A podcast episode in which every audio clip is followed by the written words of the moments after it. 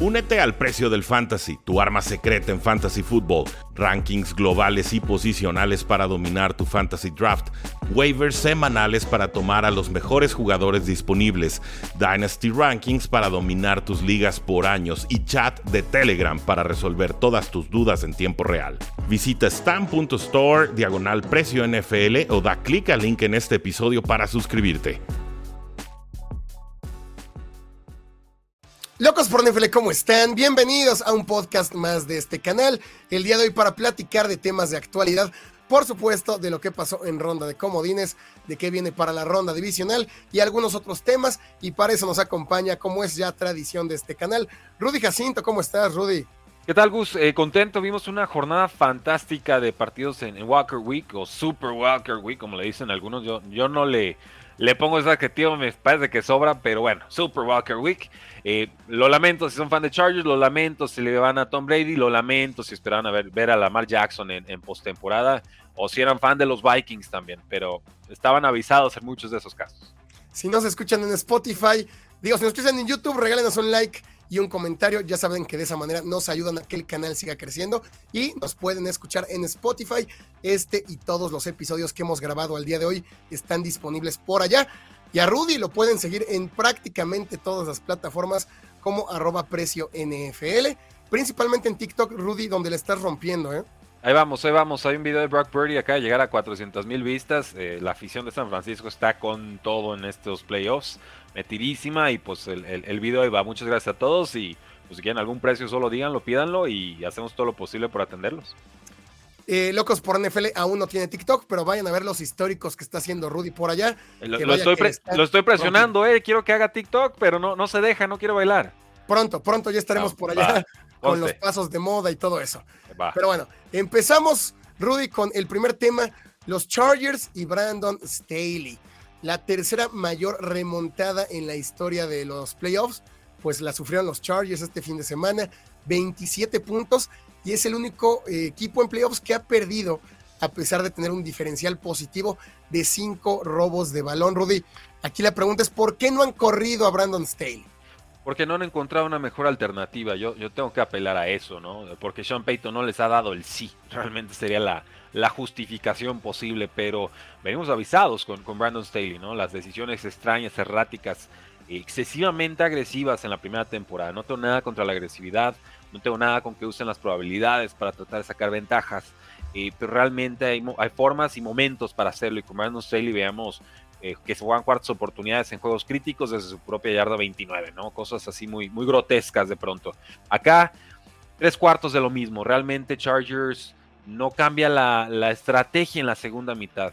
No se trataba de atacar menos, se trataba de atacar distintos. Chargers solamente corre ocho veces el balón en la segunda mitad, esto a pesar de ir arriba 27 puntos en el marcador, cuando era clarísimo que lo que tenía Jaguars en contra no era el marcador, era el reloj de juego. Obviamente iban a responder. Tienen un muy buen corea como para no hacerlo, tienen un head coach demasiado experimentado como para no poder responder. Pero lo que sí podía hacer Chargers, incluso con tres y fueras, era correr el balón, quemar el reloj, no darle suficientes oportunidades, suficientes eh, toques de balón a Trevor Lawrence y compañía para que siquiera se acercaran en el marcador. Pecan, puro pase y, el resultado eh, aquí lo tenemos, ¿no? Y, esa decisión tan cuestionable de jugar a Mike Williams en semana 18 cuando ya no tenía nada para qué jugar Chargers, yo creo que Mike Williams por lo menos tuviera anotado un touchdown y hubiera sido la diferencia. Sí, increíble lo que pasó este fin de semana, pero increíble también que aún no lo despiden. Ya despidieron al coordinador ofensivo, Lombardi, ya despidieron al coach de mariscales y Staley parece que no lo van a tocar. Y bueno, también Rudy, los Chargers no se caracterizan por ser una franquicia que tenga pues mano ciertamente dura, que es una franquicia perfeccionista en este estilo. Así que yo creo que Staley se va a quedar, si no, ya lo hubieran despedido. pero pues, bueno, ¿qué, ¿qué, le decimos a los fanáticos de Chargers, Rudy? Ellos saben. Ellos, ellos saben, a ver, el dueño es Panos. Este, este, este fracaso va hasta arriba. Este, este hijo de hombre rico, porque él no, él no ganó su riqueza, se la heredaron, eh, no sabe lo que hace. Tiene manos cortas y bolsillos bien profundos, no le gusta gastar lana y no sabe cómo gastarla. Lo detestan en San Diego y ahora lo van a empezar a estar, de estar en ser en Los Ángeles, ¿no? Esta era la oportunidad. Rams, equipo campeón, Super Bowl, colapsó por completo. Este era el playoff para que Los Ángeles por fin se hiciera de una afición en la ciudad. No pudieron, son el hazme reír del mundo. No hay forma, no hay forma con esto, Charlie. Lo digo con impotencia porque este roster estaba para más, y lo hablamos. Y ahí estaba la prueba, iban arriba 27 puntos y no pudieron. Increíble lo que pasó con los Chargers, que de hecho no estaban jugando bien. Se encuentran con esos 27 puntos por los errores de Trevor Lawrence, por el error de equipos especiales. No es que Chargers tampoco haya trabajado el partido, se lo haya ganado, únicamente se aprovecharon de los errores, como lo dices, teniendo del otro lado Doc Peterson, a Trevor Lawrence, a esa ofensiva que fue interesante en la temporada regular. Pues tenían que haber reaccionado, haber hecho algo distinto, pero no fue así. Y bueno, los Chargers, pues a ver hasta cuándo hacen algo. Vamos con el siguiente tema, Rudy. Los Cowboys. ¿Qué pasó con los Cowboys? Se pusieron en modo Dios, eliminaron a los Bucaneros, que dicho sea de paso, tampoco pusieron nada de resistencia. Uno de los peores partidos que hemos visto de Tom Brady. Una defensiva que no, eh, no apareció, ni siquiera llegó al partido. Y Cowboys me parece que lo mejor que hizo fue matar a sus propios fantasmas. Ellos empezar a jugar bien, como no lo hicieron en los últimos cinco partidos de la campaña. Y ahora sueñan, Rudy, con eliminar a los 49ers. Bueno, se pone de pronto interesante ese partido, ¿no? Si hablamos de experiencia, pues Dak Prescott tiene bastante más que Brock Purdy. Si hablamos de roster, parece que San Francisco está más completo. Un juego eh, clásico de clásico, realmente. Hace tiempo que no veíamos a Dallas y San Francisco en estas instancias. Eh, muy bien Dallas en, todas sus facetas de juego, salvo una. Y todos la vieron y se llama equipos especiales, específicamente el pateador. Como que a este compañero o compadre Brett Maher no le pasaron el memo de que hoy iban a ser dominantes, ¿no? Y Vaya, que fueron cuatro eh, puntos extra, ya hasta el quinto pudo anotar. Veíamos a Dak Prescott gritando en las gradas de ya jueguense a la de dos, ¿no? O sea, basta, basta.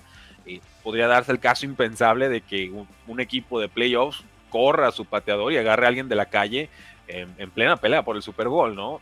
No creo que suceda, ya hubiera sucedido, yo creo, si fuera así, pero definitivamente está completamente sobre la mesa esa posibilidad por lo mal que jugó, a pesar de que tuvo era una temporada adecuada, así a, secas. Dallas, eh, aprovechando una mala línea ofensiva de los Bucaneros, que estaba muy lastimada, eh, aprovechando la explosividad de Tony Pollard, que ya sabemos es el corredor número uno de este equipo, por más que Jerry Jones no quiera, eh, perfecto, Dalton Schultz con sus anotaciones, una aparición también de Michael Gallup, lo hemos visto poquito en este, en este partido, y, me parece que también la, inyección de talento ahí con Leighton Van está ayudando mucho en la posición de, linebacker. Ya de ahí en más, pues Mika Parsons dominando como siempre. Los pocos puntos que vimos de Bucaneros realmente fueron en, tiempo basura. No sé, unas declaraciones de Tom Brady que realmente saben a despedida, de, por lo menos de Tampa Bay, y no sabemos si a despedida de la NFL. Sí, Dallas que tuvo un partido prácticamente perfecto a la ofensiva, a pesar de que iniciaron muy mal, las primeras dos series ofensivas fueron tres y fuera, pero de ahí Dak Prescott, pues cuatro touchdowns por aire, un touchdown por tierra. ¿Qué tanto daño le podrán hacer con este mismo planteamiento? Porque es lo que la gente pregunta. Si Dallas juega así, ¿realmente puede vencer a 49ers? Es un equipo completamente distinto, una ofensiva que sí funciona, con muchas armas y la mejor defensa en toda la liga. El panorama es distinto, yo lo he dicho en todos los espacios, lo mejor que pudo haber hecho Dallas fue ganarse a ellos mismos, dado que venían jugando muy mal. A Bucaneros le hubiera ganado cualquier equipo. A esos Bucaneros. No, no creo que cualquiera, porque un Tom Brady sí puede aparecer en un juego, no, no hubiera aparecido en tres partidos a domicilio en playoffs, no, no iba a ser así. Eh, pero sigue siendo un rival incómodo y había cerrado de forma adecuada la temporada y había despertado Mike Evans. Eh, era como una especie de gigante dormido que simplemente no despertó en toda la temporada. No, no, no fue un colapso total como Rams, simplemente fue mediocridad paulatina con ciertos destellos en cuartos cuartos que les daban eh, resultados. Dicho eso, estoy contigo. ¿no? San Francisco es una prueba bien distinta y yo creo que 90% de la población se va a ir con San Francisco para ganar ese partido, pero no, doy por muerto a los vaqueros de Dallas. ¿eh? O sea, yo creo que aquí hay más que realmente un rival débil. sí, lo que ganan el tema anímico creo que es lo más importante. Han, han, resistido toda la temporada. Recordemos, perdieron a Dak Prescott como dos meses, ¿no? Y ahí estuvo Cooper Rush aguantando. No espectacular. Cumplió, sacaron resultados, siguieron vivos y aquí está, ¿no? Entonces, este es un, un roster que que sabe resistir la adversidad. Creo que esa es una, faceta muy distinta a lo que hemos visto en los Cowboys que en, años pasados, en juegos claves, colapsaban. Creo que estos Cowboys eh, pueden llegar con la frente en alto y decir, sí, sí estoy para pelearle un San Francisco y vamos viendo quién, quién puede más. Creo que eso es lo más importante, que ganan en confianza, que tenemos algún partido que, que luce emocionante. porque de haber ganado de alguna otra manera, con intercepciones, con muchos errores, pues hubiera sido distinto el sabor de boca. Y ahora la afición de Vaquera Rudy, una vez más emocionada, una vez más pensando que este año es el bueno. La prueba durísima es ahora contra San Francisco. Se ve difícil, pero jugando como lo hicieron, me parece que sí tienen alguna posibilidad, tomando en cuenta también lo que mencionabas de, de Pordy y que al final su experiencia termina siendo muy, muy poca hasta el día de hoy. Vamos con el siguiente tema. Cousins debe seguir en vikingos. Yo creo que él no es el mayor problema de los vikingos al día de hoy, pero tampoco es la solución. Y bien dicen Rudy que si no eres parte de la solución, termina siendo parte del problema. Este último partido completa 31 de 39, 80%, lanza dos anotaciones, pero cuando se le necesitó, cuando necesitamos un Cousins que diera la vuelta, ni siquiera existió. En el penúltimo drive 3 y para afuera, en el último drive ni siquiera llegaron a, medio campo. Y bueno, esa jugada en cuarta y ocho en que lanza la válvula de escape únicamente para completar el, pase, pues es, una locura. Es un pase de tres yardas, ¿no? dices, no, no puede ser. Es, una buena forma de ver qué que es bueno y malo, ¿no? ¿Qué clase de pases lanzan en situaciones definitivas en relación a, los ticks, ¿no? O sea, en relación a las yardas que realmente necesitas conseguir. Y ahí ves corebacks que necesitan cinco yardas y dan pases de dos, esperando que, el receptor o el corredor o el ala cerrada les, les haga el paro, ¿no? O coaches que así mandan jugadas.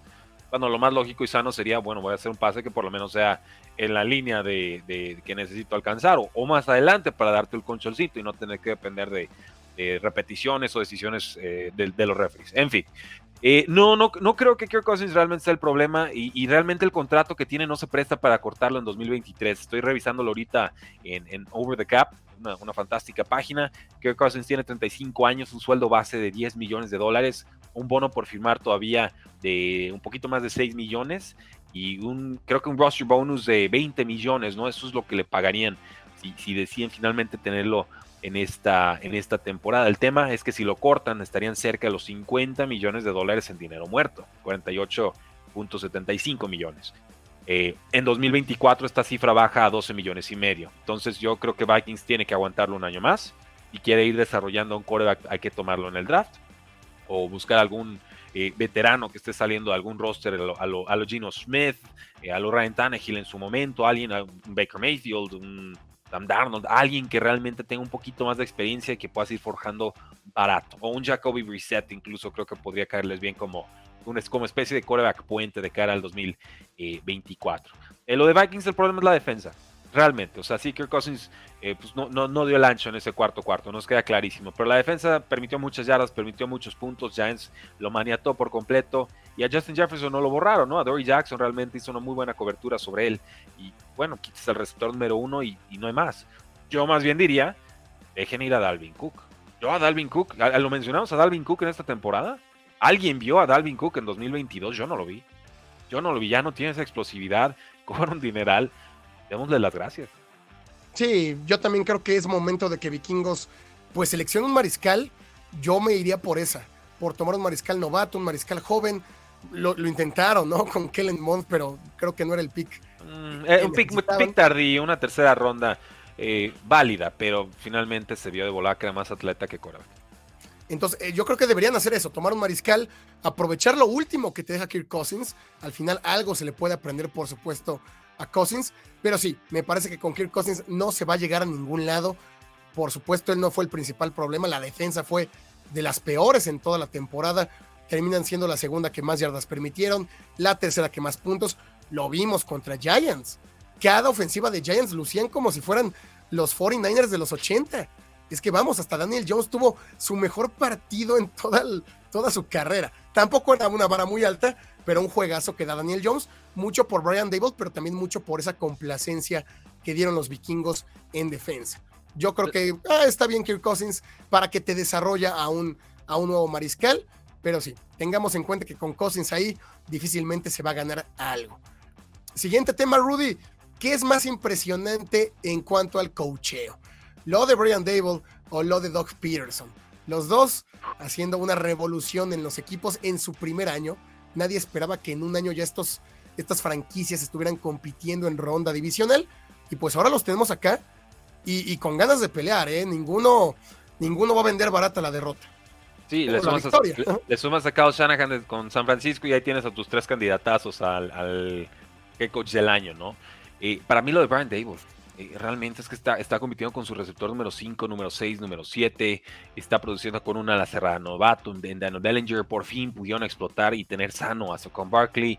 Eh, estamos viendo que Daniel Jones está, está no, no es una evolución, eh, vamos, cataclísmica, no es una situación completamente impensable, no se convirtió en Josh Allen, no, no fue ese tipo de salto en su tercer, cuarto año, pero eh, ya es un coreback funcional, ya es un coreback competitivo, por lo menos de media tabla, con mucho play action, sí, muy cuidadito, sí, de pronto no encuentro la jugada, escápate por piernas, pero bueno, compárenlo con lo que había antes, ¿no? Y de eso se trata, de mejorar cada temporada. Entonces, y Brian Dable lo hizo en su momento con Josh Allen, y sé que tenían buena reputación a, Daniel Jones. Ya no salieron hay confesiones de que veían cinta de juego de Daniel Jones para también eh, agarrar puntos de cocheo con, con, Josh Allen, ¿no? No sé qué cinta vieron, pero, pero salió esa declaración. Que se cayó, güey. Y, sí, esa, yo creo que sí, o sea, oye, cuando corras no te caigas, ¿no? Pero, pero lo estamos viendo y ahora lo, lo ratifica, lo confirma con una victoria en postemporada contra estos Vikings que estaban rotos y eran mentira, lo sé, o sea, no, se trata de eso, se trata de que ya estaban de propina de pronto en postemporada, porque nadie daba un peso por ellos en esta campaña. Llegaron, le ganan a Vikings y se plantan de lleno en una ronda divisional. ¿Y por qué no pensar que puedan seguir avanzando etapas? Un juego muy complicado, por supuesto, pero es un rival divisional. A Eagles lo conocen. Enfrentarse por tercera vez siempre es complicado. Estos juegos suelen ser mucho más apretados que el 1 y el 2. ganar un equipo tres veces eh, es muy, muy bravo. Y sabemos que Eagles no está necesariamente eh, en su mejor momento de la temporada. Eso, eso se quedó allá atrás en la semana 10, semana 12.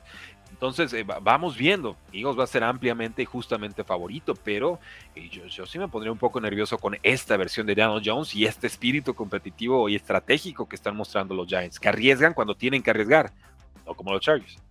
Sí, esa cuarta y una que juegan los gigantes ya en el cuarto cuarto, mm, creo que todos la veíamos venir y todos estábamos gritándole a la tele, la tienen que jugar es que parecía imponente la ofensiva de los Giants. Y para hablar del otro lado, eh, Rudy, lo de Pearson también ha sido extraordinario después del fiasco que fue Urban Meyer, uno de los peores head coaches en la historia de la NFL, después de ser el último, el último equipo, el, pick número uno nuevamente, lo de Peterson está acá jugando bien, sin jugadores estrella. Porque es cierto, creo que lo que tiene eh, en ventaja Jaguares sobre Giants es que Jaguares se reforzó, metió mucho dinero en la agencia libre, tuvieron como sea al pick número uno, desperdiciado contra Walker o no, al final tuvieron ese pick. Los Giants no tuvieron eso. Pero a quién tiene también en ofensiva el equipo de Jacksonville, pues estamos hablando de Cy Jones, estamos hablando de Christian Kirk, de Evan Ingram. No era talento para estar pensando que pudieran llegar a ronda divisional. Ahora vienen de esta remontada, también llegan, por supuesto, muy motivados. Creo que al igual que los Giants, ellos ya están de gratis en esta instancia. Para ellos llegar a playoffs ya era demasiado triunfo, ya era demasiado logro. Y ahora nada que perder contra los jefes. Creo que pueden complicar, pero, pero eh, yo lo veo muy cerrado eh, entre Peterson y Dable. No, no, me iría tan fácil por alguno. Sí, no, eh, disculpen que no hable de, Peterson, no, es menosprecio ni mucho menos. De hecho, confieso que cuando recién firmó dije, mm, a reciclaje coach. Y conforme avanzaba el off-season dije, no, no, no, esto, esto es bueno, esto es, es una mente sobria, ¿no? Eso, esa estructura, esa experiencia, es todo lo que no era Urban Meyer. Y ya después, bueno, los altibajos y conocieron la campaña y pues por supuesto candidatazo a, a head coach del año. Me da gusto por él, una segunda oportunidad, ¿no? Una salida muy agridulce con los, con los Philadelphia Eagles. De pronto eso se acabó más rápido de lo, de lo esperado, pero, pero este equipo de Jacksonville se la cree y aguas, ¿eh? Aguas, son peligrosos, están vivos, esa defensa contra la que van no, es la mejor de toda la NFL. Y para el próximo año, recuerden que él tienen a Calvin Ridley, ¿eh? Él puede regresar de, su suspensión por apuesta, ridícula la suspensión, pero bueno, en febrero. Y si Jaguars hizo el trade es porque esperan que vaya a jugar. Entonces, receptor número uno, si llega en condiciones a sus 29 años, Trevor Lawrence más lo que consigan en draft, agárrense. estos Jaguars dominan la división por la próxima década. Sí, claro, dos equipos que estaban planeando su reestructura para mediano plazo y en un año están en postemporada en ronda divisional. Pues ustedes dejen en los comentarios, amigos, quién les gusta más, Dable o Peterson. Para los que digan Shanahan, pues también se vale, pero quién les gusta más de estos dos. Vaya, vaya cambio que hay en la NFL, vaya cambios que, hemos visto. Año de transición. Vamos con un tema que le va a gustar mucho a la gente, Tom Brady. ¿A dónde irá Tom Brady? También a mí me parece que esta despedida de Tampa Bay, pues se veía venir. Él ya no quería estar en Tampa Bay. De hecho, este retiro que tiene de 40 días, mucho era porque ya no quería seguir ahí. Creo que se termina quedando por la división tan mala que vio, se termina quedando para no perder ritmo y porque ningún equipo iba a pagar lo que Bucaneros iba a pedir. Bucaneros se lo dijo, no te vamos a soltar, si alguien quiere ir por... Es más, decían, no vamos a cambiarte, no nos importa lo que nos den, no te vamos a cambiar, me parece que cumple su ciclo, cumple su contrato. Tom Brady, yo estoy casi seguro que no se retira, menos ya divorciado, pues ya para que se retire. No, muy tarde. Vas a ir jugando al menos tres o cuatro años. ¿Y a dónde llega Rudy? Por ahí me mandaste las imágenes de, según las casas de apuestas, quiénes eran los favoritos. Suena mucho los Raiders. ¿Sí lo ves en Las Vegas o no? Sí, yo lo, veo ahí, lo veo ahí, tiene mucho sentido. la ofensiva ya está armada, la línea ofensiva ha mejorado, la defensa es una basura, pero bueno, eh, hay, que, hay, que, hay que, Hay, hay pass rush, pero realmente no está complementada todavía esa defensiva. Y ya conoce el sistema de juego, es su ex coordinador ofensivo Josh McDaniels, ¿no? Entonces, sí, si la crítica a Josh McDaniels este año es Tom Brady del sistema, pues bueno, tráete el sistema. El sistema era Tom Brady, pues tráelo, ponlo y a competir. Hay mucho glamour en Las Vegas, hay mucha proyección, sería una gran oportunidad para Tom Brady, que ya está más cerca del retiro que de seguir jugando, de, construir sus negocios, de construir o de reforzar de alguna manera su imagen, muy, muy al estilo de como hizo quizás un LeBron James cuando llega a Los Ángeles Lakers, ¿no? que también había mucha situación extracancha positiva para él, por la cual toma esa, esa decisión. Me parece que Las Vegas clarísimamente es la opción número uno, porque se congenian o confluyen todos estos factores. Y sabemos que Tom Brady también estuvo muy cerca realmente de firmar con Raiders la vez anterior que, estuvo de agente libre, ¿no? Que finalmente elige a los, a los bucaneros. Eh, vemos en las apuestas Raiders más 250, me parece la opción clarísima y yo, yo suscribo, yo, yo si tengo que apostar, eso es lo que, lo que considero. Creo que Tampa Bay, yo no lo, no lo quiero ver ahí, creo que él tampoco después de este final entiende que ese roster ya llegó a su límite. Eh, Jets de Nueva York más 400, no, no siento que le vaya a pegar esa puñalada a Bill Belichick. Realmente con el Super Bowl que ganó sin él ya, ya fue suficiente humillación, me parece. Eh, San Francisco no sé, no creo que vayan a estar buscando quarterback ya. Si no estuviera Brock Purdy, seguramente lo considerarían, pero no creo que San Francisco tampoco se vaya a rendir con Trey Lance. Tennessee más 700. ¿Qué tiene Tennessee en estos momentos para ofrecerle a Tom Brady contención? AFC complicada. No, no hay nada ahí, no hay nada ahí. Patriotas más 900. No lo descarto, tendría sentido. Gran defensa. Pero eso ya lo vivió, ¿no? O sea, eh, yo creo que Brady buscaría algo distinto. Creo que lo buscaría. Tendría que hablar muy bien con Belichick, reconciliarse de alguna manera. Veo más probable Patriotas que Tennessee, San Francisco y, los Jets. De ahí, de ahí, para arriba Tampa Bay Raiders creo que estarían, más fuertes sobre la mesa. Eh, Miami más mil, ya, ya buscaron los, los, Dolphins, ya los multaron incluso por estar buscando a Brady. Esa, esa es, fuerte, es probable. Salió el equipo a decir, tú haz nuestro coreback. Pues sí, por ahorita. Eh, el día que no esté conmocionado. Veremos. Sí, yo creo muy seguro va a ser Las Vegas. Me hace mucho sentido ya la despedida de Derek pero principalmente por estar ahí Josh McDaniels. Josh McDaniels, Davante Adams, Darren Waller, Hunter Renfro, Josh Jacobs. Es un equipo que tiene ya una ofensiva más o menos armada, una defensa que sí, es muy mala, pero pueden llegar más refuerzos. Y el tema de Las Vegas, de la ciudad, de que sea un show, ¿no? Tom Brady, mucha gente dice que sea como Elvis. No, que ya sea como, voy a Las Vegas a ver a Elvis ya en decadencia, pues vamos a Las Vegas a ver a Tom Brady. Por supuesto que sabes cuánto va a costar el boleto para ver a Tom Brady en Las Vegas. Va a ser un show, va a ser un show y es la ciudad de los shows, la ciudad de las luces, de las apuestas, la ciudad del pecado, ¿por qué no?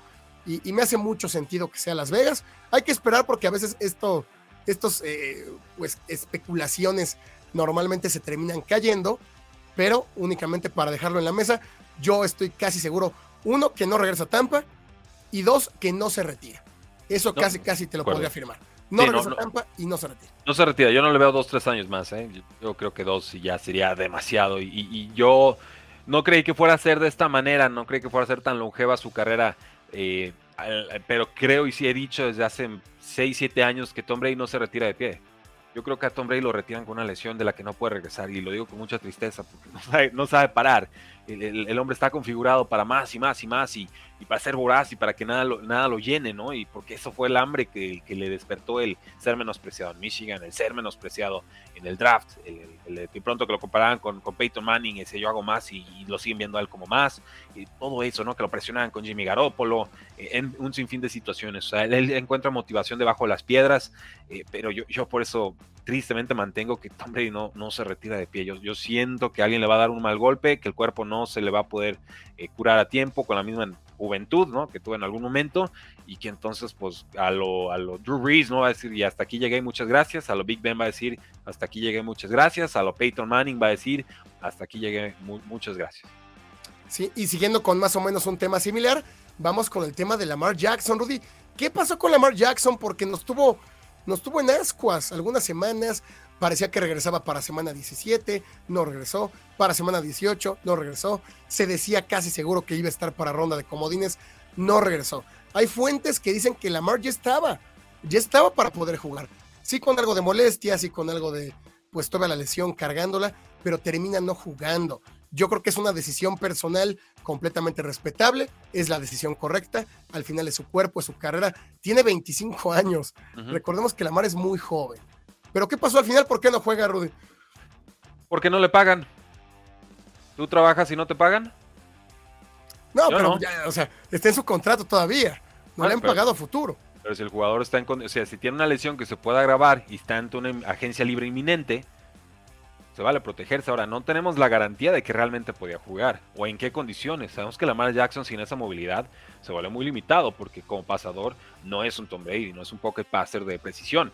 Es, otro tipo de jugador. No es malo pasando, pero no es eh, un, quarterback de timing, ¿no? No, es un esquema Shanahan eh, o para un esquema Shanahan. Eh, dicho eso, si él estaba sano y decide no jugar, creo que Ravens estaba avisado. Creo que estaba avisadísimo. y Baltimore, bueno, más bien Lamar Jackson fue muy claro, salió a redes sociales y dijo, tengo una lesión de rodilla, sigue inestable, fue grado 2, casi grado 3 y no estoy listo para jugar, lo siento mucho, ánimo mi equipo y ya está. Un update que nadie le pidió, pero que sin embargo eh, él siente la necesidad de compartir. El hecho de que él, él lo exprese y no el equipo, me habla de, pues, de un divorcio, divorcio, casi consumado. Baltimore no le va a dar ese contrato 100% garantizado que pide.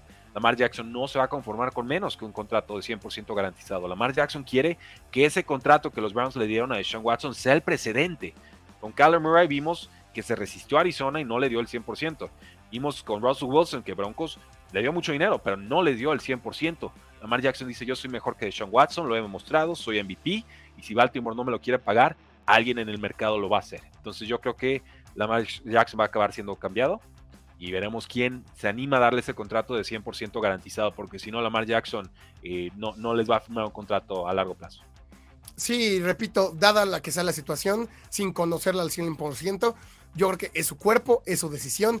Repito, tiene 25 años. Dado la, longevidad que tienen los mariscales actuales, le quedan 10 años de carrera. No había por qué exponerse a, a, que su lesión se agravara, a que termine completamente inservible.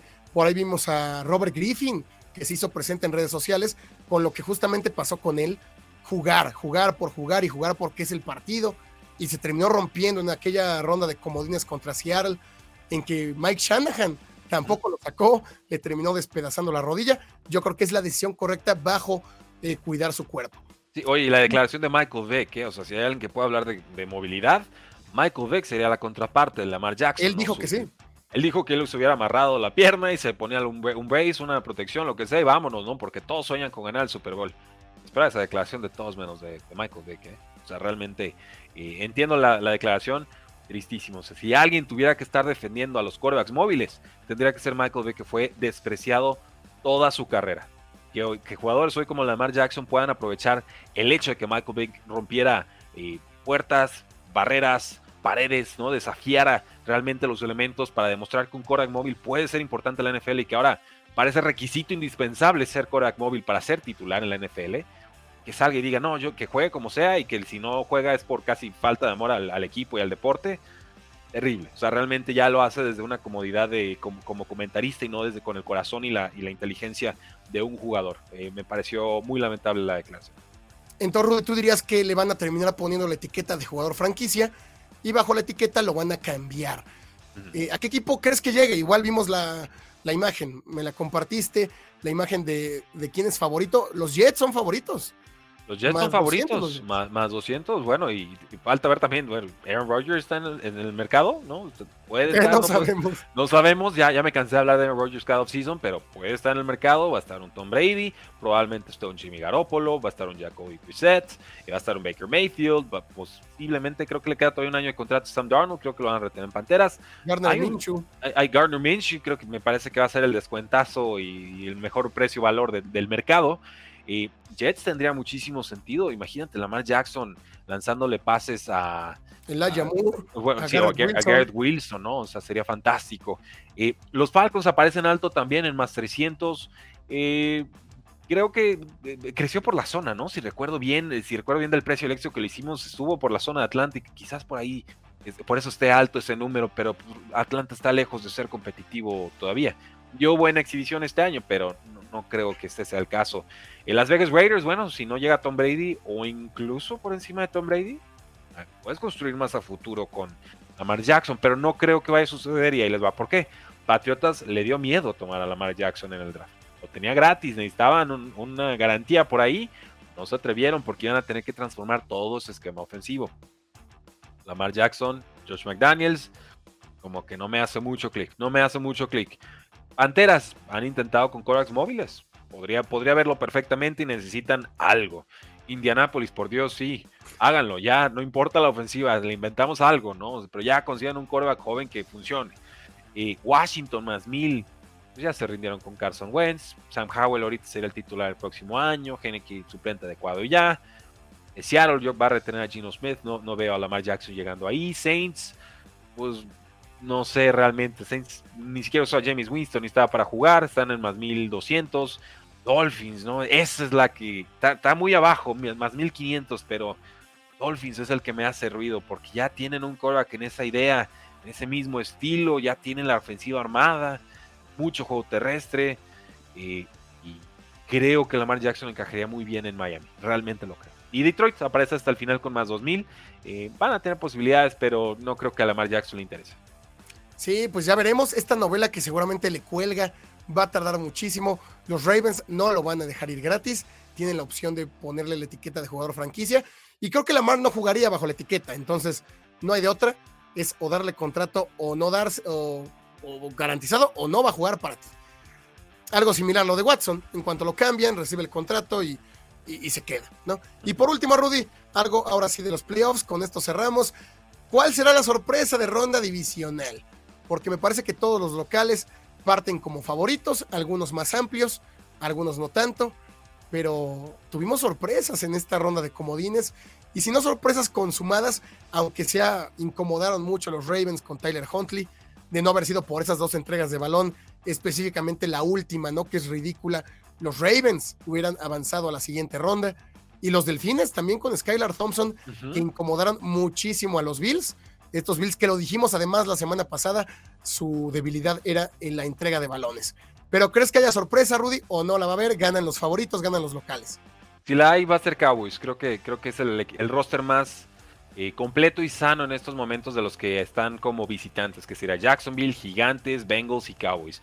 Bengals en, plenitud de condiciones, sanos, me parece mejor equipo que Cowboys, pero con su tercera baja en línea ofensiva, yo, yo no veo a estos Bengals ganando tres partidos más de forma consecutiva. Ya vimos cómo perdieron el Super Bowl, se está repitiendo desgraciadamente por tema de lesiones el caso con ellos. Creo que Bills no, no se las va a perdonar.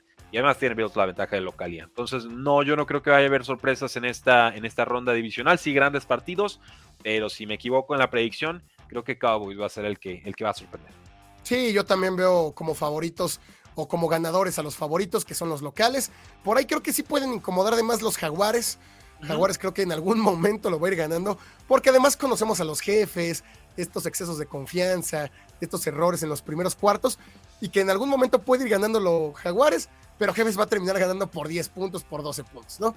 Giants, sinceramente, ay, creo que llegan muy motivados, muy felices, pero fue contra la defensa de Vikingos. Yo creo que Filadelfia va a imponer condiciones y al que yo vería, Rudy, sería a los Bengals. Yo por este tema de entregas de balón de los Bills, son eh, el tercer equipo que más entregó en la temporada regular. Josh Allen, ya contando lo de playoffs, es el mariscal que más balones ha perdido de toda la NFL. Y Bengals, que recuperó nueve balones solo en los últimos tres partidos. de temporada regular y que contra Ravens esos dos balones recuperados son los que los puso del otro lado. De igual manera, Cowboys, ese partido lo veo más cerrado de lo que parece. Entre Cowboys y Bengals creo que pudiera venir, ¿eh? Sí, eh, eh, pinta que, pinta que, pero pues vamos viendo cómo cierran las líneas de apuesta, ¿no? Finalmente la ronda adicional muchas veces es la mejor de todos los playoffs porque es realmente donde se depuran los equipos que están de sobra y llegan entonces ya más descansados los equipos top, los equipos primeros sembrados. Entonces, prepárense, realmente esta postemporada que me parece está cantadísimo. Este es un año de transición, de evolución, de que nuevos equipos asciendan, de que otros decaigan. Aquí es donde se empieza a definir todo, ¿no? Podrá Brock Purdy seguir compitiendo con esta historia de ensueño. Veremos a Jalen Hurts en sus mejores condiciones. Podrá Joe Burrow ahora sí sobreponerse a las bajas de línea ofensiva, como no pudo el año pasado. Eh, podrá Josh Allen dejar de ser Josh Allen y empezar a cuidar un poquito la pelota. No mucho, solo un poquito solo poquito. Veremos, ¿no? Lo descubriremos en el próximo capítulo.